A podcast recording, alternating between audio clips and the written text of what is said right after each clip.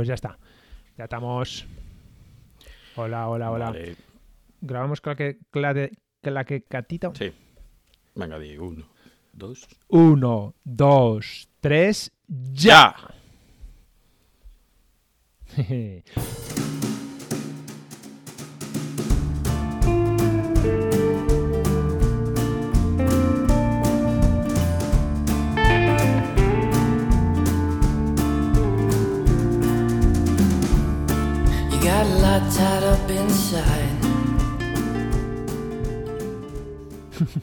Hola, hola, hola. Bienvenidos a un nuevo episodio de Geek in Zone.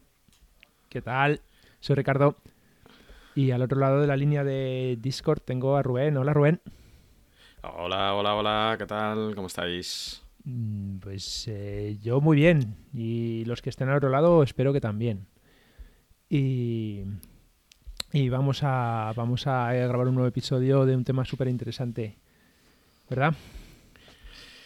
Pues sí, vamos a cambiar un poco de tercio en este podcast últimamente, ¿no? Que siempre hablamos de inteligencia artificial y de OpenAI y tal, y vamos a intentar hablar sobre OpenAI. hay, hay, hay, hay otra cosa que se pueda hablar. Es alucinante. Bueno, es lo que hay. Es lo que Lo hay. hemos intentado, ¿eh? Lo hemos intentado. Cuando estábamos buscando, estábamos compartiendo esta semana temas, hemos puesto varios sobre la mesa y al final vamos como la miel, como, la, como las, las... ¿Cómo se dice? Las moscas a la miel. Sí. Me- queda más romántico a la miel que a otra palabra que empieza por M. Sí, por eso, por eso. a la miel y ahí lo dejamos. Bueno, pues eh, vamos a. Yo creo que vas a poder decirlo o concretarlo mucho más tú, pero básicamente vamos a hablar de, de derechos, de derechos de autor eh, en todo el proceso de generación, en todo el proceso de inteligencia artificial, ¿no? Porque está habiendo denuncias y, el proceso puede que sea divertido. Sí, a ver, yo creo que hay varias empresas y a la cabeza está, y ya nos metemos de lleno un poco con el, con el tema, ¿no? Que, es el, el New York Times, que mm, ha, ha puesto una denuncia a OpenAI y a Microsoft eh, sobre la base de que están eh, utilizando información que han generado ellos, ¿no? Que, al final tiene propiedad intelectual, para eh, un servicio que tanto OpenAI como Microsoft están vendiendo. ¿no? Y es un poco la base. Entonces, aquí lo que subyace es que, pues claro, todos estos modelos de, de- de inteligencia, de, inteligencia artificial lo que hacen es eh, entrenarse para saber un poco lo que mm, lo que contestarte. Bueno, lo hemos explicado muchas veces, ¿no? O sea que al final ellos lo que lo que ponderan es una serie de eh, entrenamientos que tienen y de inputs de tal manera que tú cuando preguntas algo, pues ellos por medio de pesos y, y un montón de cosas que, que ni tú ni yo entendemos, eh, son capaces de contestarte algo que tiene que ver con, con un proceso mm, de pensamiento humano, ¿no? Que es, que es un poco lo que nos está volando la cabeza a todos. O sea que básicamente el New York Times dice, yo me curro el trabajo y lo tengo que pagar en base a trabajo humano eh, y hago las noticias y ahora vienes tú, le das al botoncito y tienes una máquina que sí, que consume mucha energía pero tiene poco esfuerzo y, y empieza a vomitar cosas y ganas dinero con ello. Y dices, ¿y entonces dónde gano yo dinero con ello? ¿No? Básicamente es eso. Mm. Sí, eso es.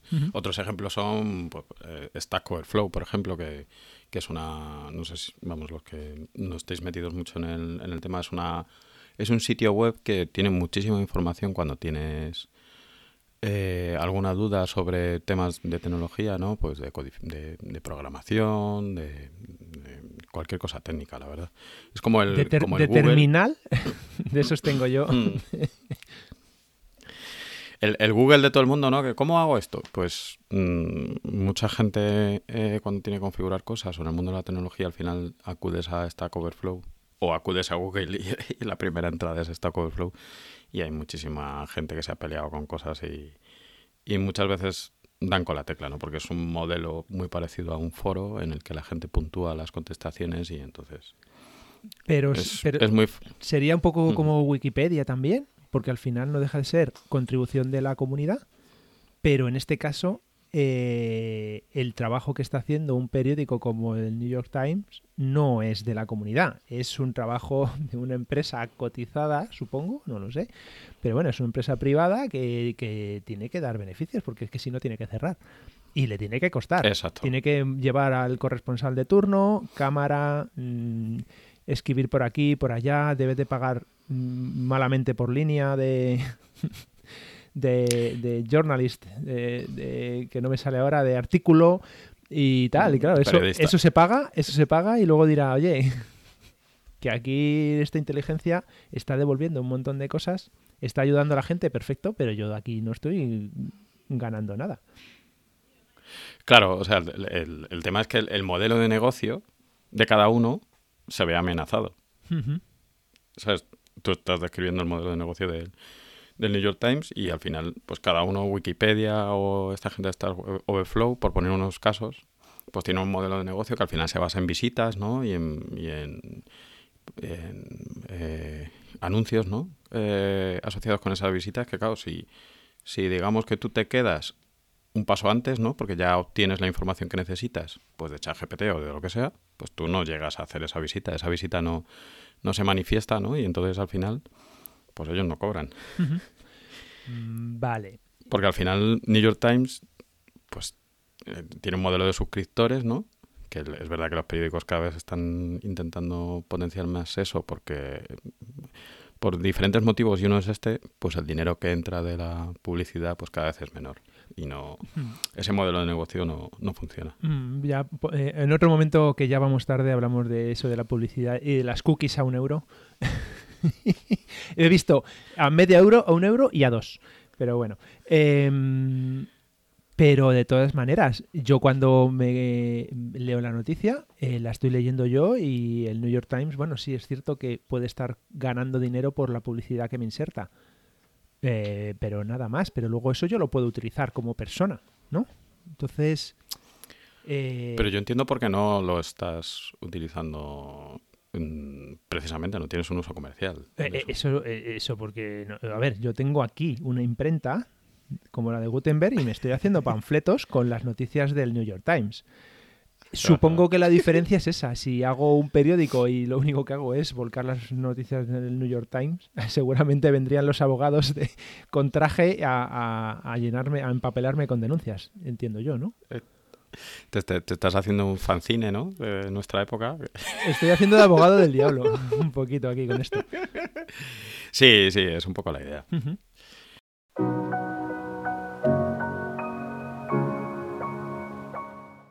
Entonces, bueno, pues yo básicamente me ha dado tiempo a mirarme un par de fuentes. Una de un abogado hablando en un en, en unas noticias y luego una grabación de, de algo que ocurrió precisamente hace un par de días en, que es el World Economic Forum este que, que se hace en Davos y que precisamente hubo un panel creo que se llama panel, ¿no? O sea, que traen una serie de expertos y se ponen a discutir ahí sobre sobre el tema. Es que no es un debate porque al final es bueno no me voy a meter en por qué se llama panel que que, ahora todo el mundo lo llama panel.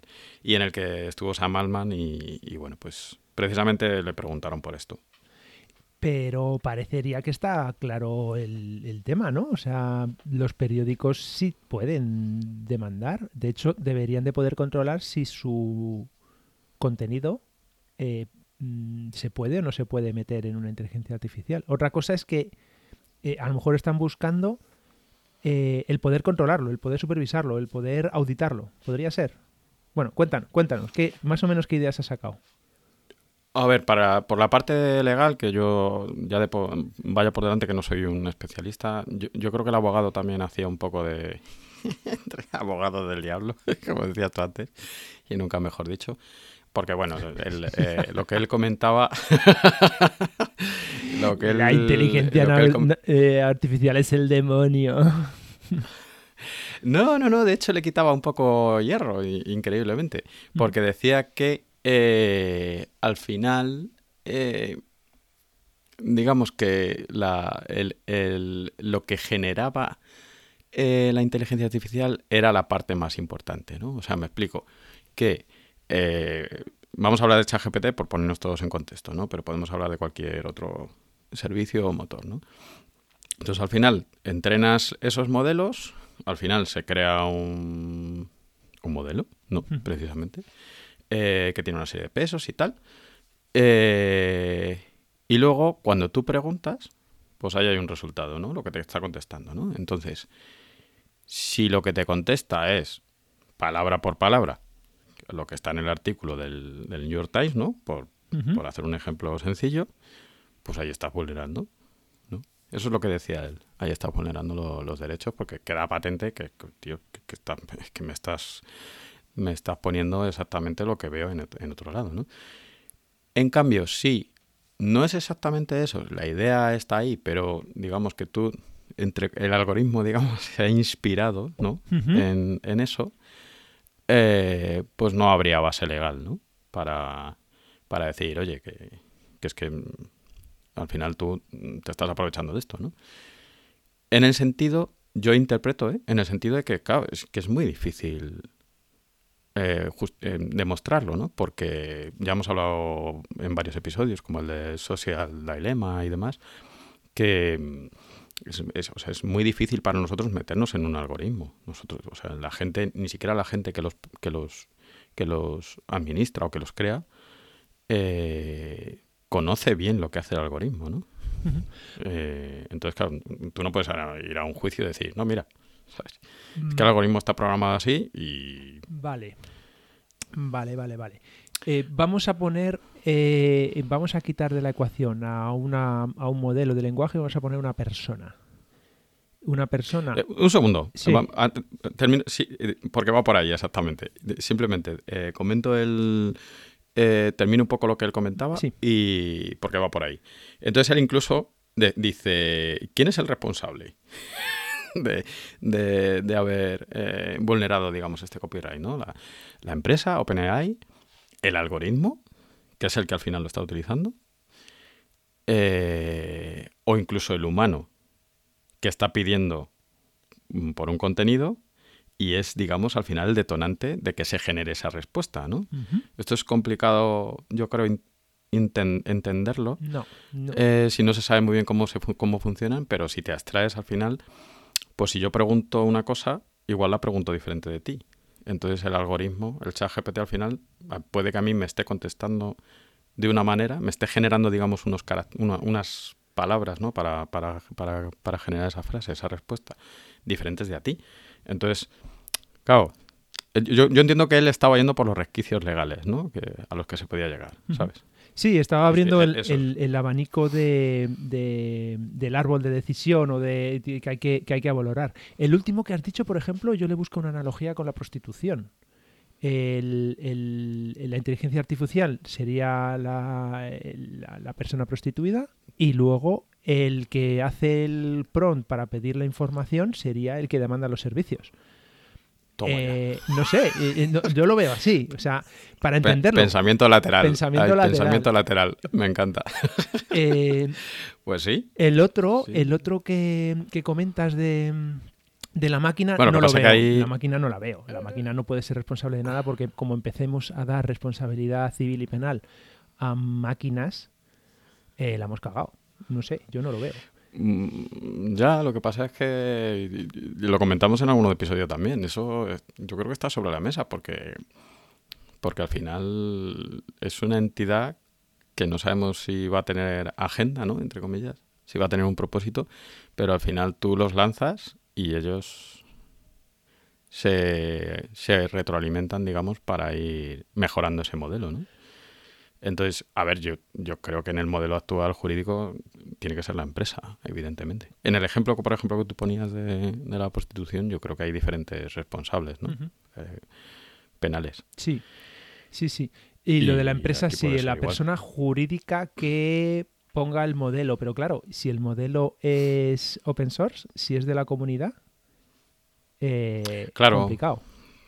Claro, claro, por eso sí, sí hay un reto sobre la mesa, que es un poco por lo que traemos esta, Pero esta noticia al podcast, ¿no? No sé, yo, eh, yo de- tampoco sé de normas, pero si nos vamos a tratar de buscar al culpable a la- a- en la máquina, quizá lo que sí pues se puede llegar a decir esta máquina no puede funcionar Mm, pero no se le puede asignar una culpabilidad porque después habría unas sanciones o unas penas o unas cosas que la metemos en la cárcel, ¿no? A lo mejor lo que lo que hay es que hay que apagarla, pero poco más. Pero claro, la, la justicia en este sentido se basa en resarcir el daño y, y, el culpable tiene que pagar. Por eso es importante saber quién es el culpable.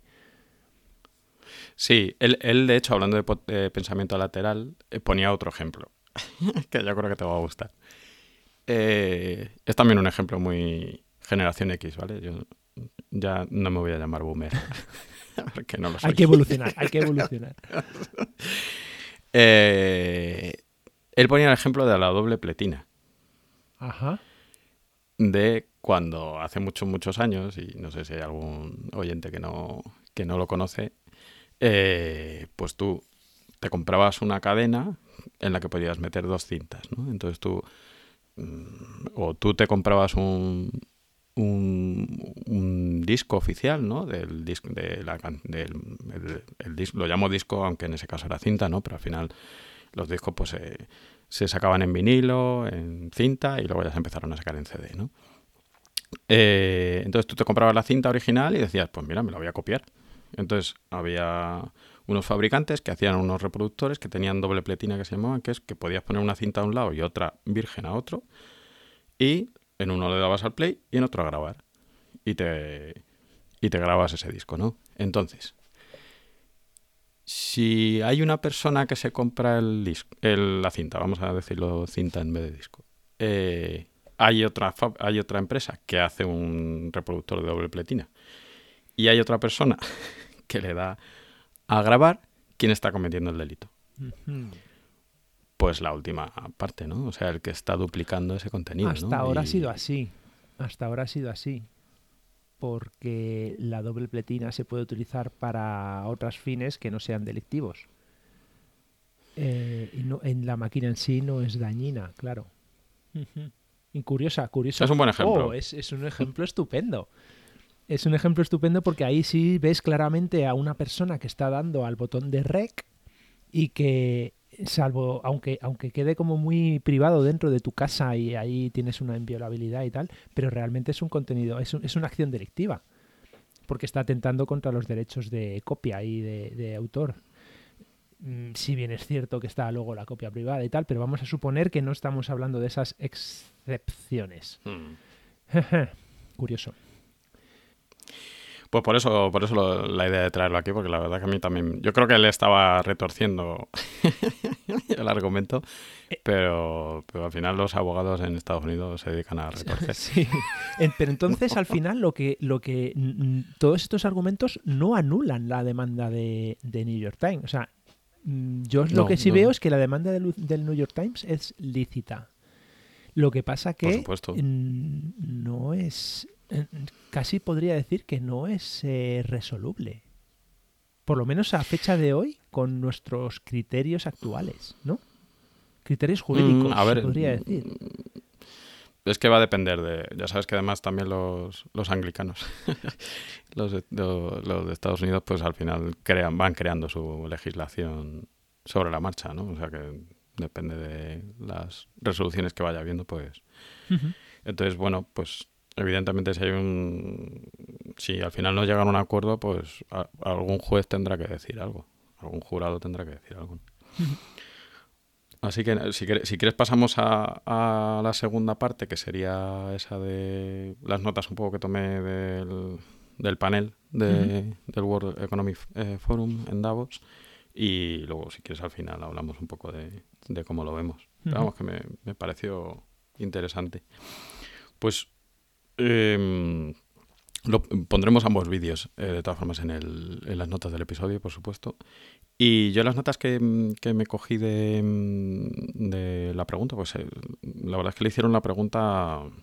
De hecho, al, yo creo que le cambia un poco la cara cuando, cuando, cuando se lo pregunta, como diciendo, ¿me vas a preguntar esto aquí, delante de todo el mundo? Y básicamente la idea de... O sea, lo que contestó Sam Altman era que primero, que, habían intentado ponerse en contacto con ellos, como con muchos otros, eh, pero que no, no habían llegado a tener contestación, y seguimos hablando de, del, mismo periódico. Eh, él dejaba entrever que, que es, es, es, es, ahondando un poco lo que comentábamos del, del, del abogado, que es diferente, digamos, lo- los datos que tú utilizas para entrenar tu modelo que luego lo que luego el output ese, ¿no? Eh, la contestación que te salga al modelo, ¿no? Hay un proceso ahí por en medio que hace que, que bueno, que, que- que puede que sea lícito que, que el New York Times em, piense que están vulnerando su, su contenido con, con copyright, pero no en base al output, ¿no? Sino, sino o, sea, o sea, precisamente ahondando en eso, ¿no? Que, perdón, que me he expresado mal, que, que- que es diferente, que, que debería tener conceptos legales diferentes, ¿no? Lo que tú utilizas para entrenar de luego lo que sale. Yo lo, yo lo que veo es que si te enfocas en que hay una diferencia entre lo que utilizas para entrenar y lo que sale, lo que sale es lo que ellos monetizan. Entonces, si hay una diferencia, hay como una separación física entre las dos cosas, lo que ellos monetizan no puede ser demandado por lo que ellos... eh, Yo creo que va por ahí los tiros. Eso es. Eso es. O sea, es, es, es empezar a, pon- a poner argumentos sobre la mesa para, para defenderse. Y va en, en hilo de, en línea de lo que decía el abogado. Eh, luego, yo creo que se, se la saca un poco, hablando mal y pronto, eh, porque comenta Espera, que hay que poner esto para ellos... no, digo la, la tartera pa- para comer al mediodía. Eh, porque dice que para ellos una sola fuente no marca la diferencia a la hora de entrenar el modelo. O sea que si al final un juez dice, venga, pues no podéis utilizar lo del New York Times, pues, pues bueno, pues, pues que hay un- otras mil fuentes y al final lo que modifican los pesos, digamos, por entendernos, de- del árbol de decisión de lo que te va a contestar, el, el ChatGPT, pues no, no es sustancialmente distinto. No va a ser su- sustancialmente distinto. Yo creo que también aquí lo que ocurre es que, que claro, ellos ya han entrenado el modelo. Sí, por lo menos los modelos que tienen ahora mismo lo tienen entrenados. Y lo que no sé si tendrán una copia de seguridad de todos lo- los datos para poder entrenar a los futuros. Hombre, sí, sí, sí. De hecho, bueno, iba a abrir un KitKat, pero ya, luego lo, lo- lo comentamos. Eh, comenta también que ya han hecho muchos acuerdos con otros publishers, que llama él. Eh, o sea, que, que es algo de lo que ellos son conscientes, por supuesto, que están reutilizando información que a priori está eh, disponible, pero que, claro, ellos luego tienen un fin económico. Entonces, En esto me, Es que- me estoy, me estoy acordando de Google que sí ha negociado y está pagando a muchísimos medios en todo el mundo. Y en esto sí sería similar. Es, es exactamente lo mismo. Mm. Pero yo creo que por ahí, por ahí es lo que decía él en el segundo punto, ¿no? Que, que es diferente, o sea, que yo, que yo te pague por utilizarlo a luego el dinero que yo hago con ello, ¿no? Que claro, si lo indexas, ¿no? Pues, pues es que si al final llegas a un modelo de, bueno, pues me tienes que pagar un 10% de lo que tú generes, pues, pues claro, igual a ellos es precisamente esa OpenAI el que se le cae el modelo económico. ¿no? Mm, sí, es que es un poco utilizar el modelo del, del ¿cómo decirlo? Del deportista de élite, del brillante. Eh, como el, va- vamos a hablar, como en el fútbol se generan millones, el jugador vale millones. Eh, no, no, o sea, eh, a mí me parece obsceno pagar esas burradas a una persona, eh, me da igual lo que haga, a no ser que sea una especie como de Superman, que yo siempre me acuerdo porque me deja marcado, porque soy muy generación X, y veo a Superman dando la vuelta, eh, o sea, girando alrededor de la Tierra en sentido contrario, hacien- parándola y haciéndola girar en sentido contrario, y entonces el tiempo se detiene y empieza a ir marcha atrás y salva a la chica, creo que fue. Eso me dejó marcado Mm. en, mi, en mi época. Bueno, pues si una persona puede llegar a hacer eso, a lo mejor sí se merece ganar eh, esos millones porque el beneficio a la humanidad es, es brutal, es a todos. Pero para un futbolista o para, me da igual, el CEO de una empresa, en lo que cobran determinadas personas, eh, me parece obsceno. Pero es cierto que se generan un montón de millones. Entonces, si ahora OpenAI o Microsoft, Microsoft está generando un montón de millones, yo entiendo que haya otros que quieran de la tarta. Pero no sé si Hmm. es cierto que lo que hace eh, un periódico como New York Times vale lo que a lo mejor pueden estar exigiendo. Mm, Sí, la verdad es que no, no, no tengo opinión. Pero sí, o sea, a mí me ha, me ha resonado a- al todo el tema de la ley SINDE ¿no? y la, el canon de, de los dispositivos de almacenamiento y tal. Que al final, claro, es como, bueno, claro, es que esto lo estás utilizando, lo vas a, potencialmente lo puedes utilizar para piratear. Mm, Entonces me pagas un canon, ¿no? Mm, Vale. Sí, sí, estoy de acuerdo contigo. Mm. Son- son- es que es, Eh. es multi, multi eh, la- como lateral, o sea, Facético. multifacético. Mu- Es multifacético este, este asunto. O sea, es que depende de cómo lo mires, te encuentras cosas eh, en otros ámbitos que, que parece que están claras cómo se tendrían que tratar, pero cuando lo incorporas aquí, de repente se empieza a, a- a poner nuboso o, o- o gelatinoso y no, y no está nada claro. Claro, es, es un poco lo que comentábamos en último largo, ¿no? Que, que mm, lo bueno de esto, y lo malo si eres negativista, ¿no? Pero lo bueno es que todos nos estamos enfrentando a meter esto en nuestras vidas, esta inteligencia artificial, y cada uno lo vemos con nuestro bagaje y con nuestro prisma y con... O sea, el de filosofía lo ve con su prisma, el de psicología lo ve con su prisma, el de... El ingeniero lo ve con el suyo, entonces al final cada uno hacemos una interpretación, ¿no? De, de- y de verdad es algo que, que es multifacético, como tú dices, porque por, por no hablar del aspecto jurídico, que es un poco el que estamos hablando. Sí, además es que cuñado total, porque de esto sabemos. De esto y de muchas cosas más. Pero bueno. Bueno, ¿alguna Bueno, faceta pues más? yo, o- eh, a ver, sí, sí, sí, yo tenía apuntada, me apunté siete notas y yo creo que vamos por la, por la cuarta, ¿no? El último era que, que habían hecho acuerdos con, con varios, con muchos publishers, ¿no? Ya. Eh, lo quinto que me apunté es que él dijo que con el tiempo cada vez van a necesitar menos, van a necesitar menos datos. Mm, bueno, mm, Eh, desde un aspecto tiene fin- lógica, pero no tiene por qué.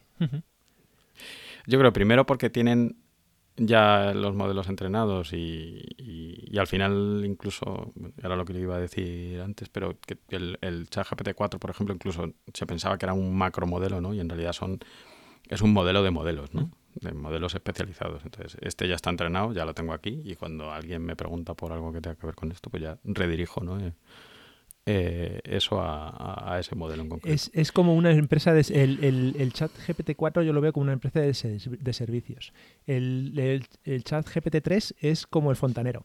Y el 4 tiene el fontanero, tiene el, Eso es. el Sí, sí, sí, sí, es un chavista, el ejemplo. cerrajero y, Y el abogado. y el abogado también y el abogado y el pintor y el pintor porque también te pinta sí sí sí sí vale El programador, el, el psicólogo.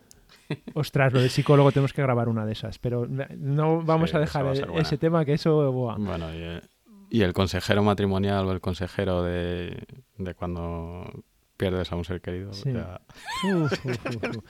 Venga, ya tenemos tema para otro. Eh, Vale, pues básicamente él puso el ejemplo de, por ejemplo, eh, monetizar, sacar, digamos, un modelo que, que explique la física en un colegio, ¿no? Entonces, él decía, "Pf, es que no te hace falta tener 100 fuentes, ¿no? Para entrar en ese modelo. Con tener cuatro libros de física, ¿no? Pues, pues vas a ser, el modelo va a ser capaz, ¿no? De explicar eh, física elemental a, a un, en un colegio, ¿no? Como apoyo, no quiero decir. Ahora mismo no estoy hablando de sustituir al profesor. Hablo de un, ya, ya, ya. de un apoyo. Yo, yo te, te- sigo, la, la idea yo creo que la has, la has explicado bastante, bueno, perfectamente, pero Lo, lo ha explicado él. él, pero, Él pero lo que veo es que mm, no, no, lo, no lo veo muy... No, hay, hay algo que me chirría, porque el momento que tu, tu modelo llega a explicar eso, eh, eh, llega a explicar eso porque tiene esas capacidades, pero cuando pase el tiempo tendrás más potencia de cálculo o más potencia de programación o, o- tecnologías de, de- afrontar el problema para mm, afrontarlo mejor. Entonces, en vez de explicártelo en un colegio, te lo explicará en una universidad. Y ya, en vez de coger este libro, te cogerá otro. Entonces, es un poco como decir, el, el problema de hoy mismo, ya, vale, sí, es un problema, pero ya no va a haber ese problema. No, no, no, no, yo creo que sí. Ese el problema va continuando en el tiempo, pues porque al final eh, los algoritmos evolucionan va- y van a seguir bebiendo. Mm, Y además se está diciendo un poco, eh, lo que viene a asumir es, si yo tengo un modelo entrenado, eh, ese entrenamiento lo puedo volver a utilizar. Y yo la verdad, no lo tengo tan claro. A lo mejor el modelo lo puedes utilizar las veces que quieras, pero no sé si puedes generar un nuevo modelo y entrenarle con un modelo antiguo o utilizar el entrenamiento, o sea, su mochila, y insertársela a un modelo nuevo. Yo eso no creo que se pueda hacer. No lo sé. Mm, No, yo creo que se basará en entrenarlo. O sea, de nuevo, digamos, conectar eh, en entrenarlo de nuevo. Eh, claro. Entonces necesitaría Sí, no, otra vez los datos. Sí, sí, sí. Lo que pasa es que por eso yo creo que meten la percha esta de... Una cosa es cómo yo lo entreno y otra cosa es el output ¿no? de, Hmm. de- del modelo y lo que saca. Entonces, claro, yo una vez que ya tengo entrenado ese modelo, pues es el output ¿no? de ese modelo que ya tengo entrenado el que va a entrenar a un segundo modelo. ¿no? Sí, Entonces, bueno, son argumentos. sí. Y, mm, y nada, por, por, por- simplemente por concluir, él, él sí que eh, deja claro que uno de los principales objetivos de OpenAI ahora mismo es encontrar modelos económicos que funcionen para todo el mundo. Sí, importan- Me explico. Evitar, Lo, lo evitar una ruptura, porque esto es verdad que viene a romper un poco muchas, muchas cosas y, o, o al menos nosotros lo pensamos aquí en el... Evitar la burbuja del cloud. el- Vamos a decirlo claramente. Sí, sí, sí. Bueno, es que a mí una cosa que me pareció súper atrevida y por otro lado digo, ostras, recorcholis, eh, es que empezó a hablar, o sea, en contestación a eso, empezó a hablar abiertamente de, de la AGI, ¿no? ¿Qué es- De qué es la de AGI? Que no, no caiga. la- la inteligencia artificial general. Ah, vale. ¿Te acuerdas lo que hablamos en, Sí.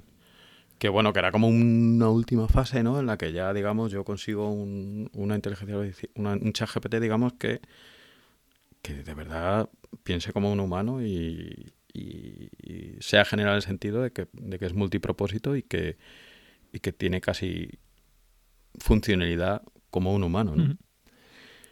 Entonces, claro, que el tío en, eh, en Davos, delante de la gente más poderosa del mundo, se ponga a hablar abiertamente de, de esta inteligencia artificial general. Y, de, y aquí pongo quotes, ¿no? Aquí pongo comillas, que de verdad que me lo apunté, que es que, que dijo que a medida que el mundo se acerque a esa inteligencia artificial general, eh, pues el estrés de todo el mundo va a subir. sí, Y- a- y todos, va a haber todos tensiones. ansiosos, todos ansiosos. Sí, lo- es así. Sí. Claro, no, vamos, hasta ahora mm, se pensaba que no era, era su objetivo, ¿no? Eh, de OpenAI, que estaba en sus, cuando estuvimos, cuando estuvimos haciendo el episodio de la historia de OpenAI, eh, lo nombramos y un poco estas diferencias y bueno, pues está muy, muy en el horizonte, ¿no? Porque es algo que ni siquiera sabemos cómo va a ser, pero que él en este panel empiece a hablar de eso, pues es que no sé lo que tendrán dentro eh, de la empresa y, y sí subrayaba eso, que, que sí que en su objetivo estaba encontrar modelos económicos que no afectaran a pues otras empresas como el New York Times ¿no? y, y- y otros y otros otras entidades. Yo eh, no sé por qué, pero en, en esta gente sí tiene un, creo yo, creo yo que tiene un PDF donde tienen definida una AGI. Y tienen una Sí, hoja de ruta y la van cumpliendo y yo creo que, y que, que van avanzándola. ¿Dónde están en esa hoja de ruta? Si en el 10%, en el 80%, eso ya no lo sé, pero yo creo que sí tienen una hoja de ruta y por ahora la van cumpliendo. Lo cual, bueno, pues a mí por lo menos sí es cierto que me da una determinada incomodidad, porque como no sabes lo que viene, pues... Pero Claro. luego, lo del modelo económico eh, también le veo un poco como asumir, decir que sí, que sí. O sea, que después de que eh, hay que intentar buscar eh, eh, disclaimers por todos los lados para, para no tener que pagar y para estas demandas, decir, mira, el juez que diga no tienes razón. Eh, por otro lado, este último punto de encontrar modelos económicos veo un poco como decir que sí, que tenéis razón, que, hay que hacer algo. Pero cuando he dicho lo de la burbuja del cloud, lo digo por eh, las millonadas que tenía que pagar Twitter o, no sé, esas desinversiones de cloud que están haciendo empresas que se están dando cuenta que su factura de mensual a Amazon, a Microsoft, a Google, a Oracle, al, no sé, a todas las que tienen cloud se está disparando y empieza a ser inabarcable. Y de hecho en algunas están haciendo sus, están teniendo otra vez sus propios servidores y les está yendo muy bien. Me estoy acordando de Hey, los de Hey, que no, recuerdo cómo Hmm. se llaman. El inventor de Ruby, ¿no? Sí. El, no me acuerdo cómo se llama él. No, no, luego lo ponemos. El Ru- Sí. Ruisheimer ver, o algo así, Henry Ruisheimer. Bueno, no sé. Tienen, un- tienen una Sí. empresa y, ha, y ha- ha inver- ha invertido en sus propios servidores y ha cerrado los, los- la- el cloud. Y le está yendo muy bien. O sea que se está disparando. Se ve que los costes, yo lo veo. Si yo me abro un, un servidor de Mastodon, que es lo que estaba viendo, para mí lo puedo hacer en mi casa. Si lo hago para 10 personas, necesitaría seguramente irme al cloud o si no, tener un ordenador encendido ya en casa que me consuma, me haga ruido y, que sea molesto. Así que con 10 personas ya tendría que irme al cloud, pero pagaría a lo mejor mm, 10 euros al mes. Pero si es que si me voy a 100 personas, ya tengo que estar pagando 90 o algo así. Y, si me voy a 500 o 1000 personas, ya te- a lo mejor tendré que estar pagando 500 o 600 euros. A, o sea, es que va exponencial también y se dispara. Así que en, en estos costes lo veo que es así. O sea, a lo mejor dices, venga, pago al Washington Post que eh, 0,05 céntimos de dólar. eh, y a lo mejor se pone a echar cálculos y dices, Dios mío, estoy arruinado. A lo mejor no ahora, Sí. pero sí dentro de cuatro años. Hmm. A ver, yo lo del cloud, si quieres, podemos hacer otro episodio porque yo lo veo, como me dedico a eso. Sí, eso, este episodio Eh, te- ya yo creo que ya está, está- Sí. Por eso, podemos hablar en otro momento porque yo creo que depende un poco de... O sea, está ahí para un- una necesidad clara, que es arrancar de cero sin tener que hacer inversión, porque claro, una empresa como, como el caso que estabas poniendo eh, de Hey, si quiere hacerlo de saque, o sea, ahora le ha funcionado, ¿no? Entonces ahora se pone a echar cuentas y dice, vale, para lo que necesito ahora me, me- merece la pena invertir. Eh, pero claro, porque ya has hecho el cálculo del ROI y tal, y dices, vale, venga, pues lo voy a recuperar pronto. Pero, claro, de saque, que ahora hay un mogo- mogollón de startups que, que empiezan y no tienen muy claro si el modelo de negocio va a funcionar o, el, o la idea que tienen, pues arrancar con el cloud es, es, es, es muy válido, ¿no? Porque no tienes que hacer esa inversión y luego comértela, ¿no? Pero hablamos otro día de, de este tema. Sí. Pues, Y... pues y eh, nada, hemos que- desgranado un que poco y comentado todo, ¿no? Joder. Sí, además yo tengo polizones por aquí. Tengo polizones por aquí en la, en la habitación, así que si quieres... Pues lo, lo dejamos, Dejamos aquí. aquí. ha sido un placer. Eh, un tema sesudo y wow, eh, dará mucho que hablar. Y nada, pues un placer y gracias, gracias a ti por haber estado escuchando. Y Rubén, gracias, un placer. Pues muchas gracias a todos. Lo mismo digo, un placeraco, Rix, como Eh, siempre. Sí, me- eh, dices tú que somos generación X, pero eh, cuando has, te has puesto a explicar la doble pletina, me he sentido boomer. Podemos hacer otro episodio de las generaciones, porque yo de, hecho me puse a mirarlo. Es verdad que aquí en, en España hay un decalaje, ¿no? De... Pero bueno, que en generación X es que ya los 45 los hemos visto, ¿eh? Sí, sí. O sea que... es que yo me siento más identificado con, los- con la generación X porque soy de generación X que con los boomers. por una serie de motivos que, que podemos hablar en otro momento. Lo hablamos, lo hablamos en otro momento.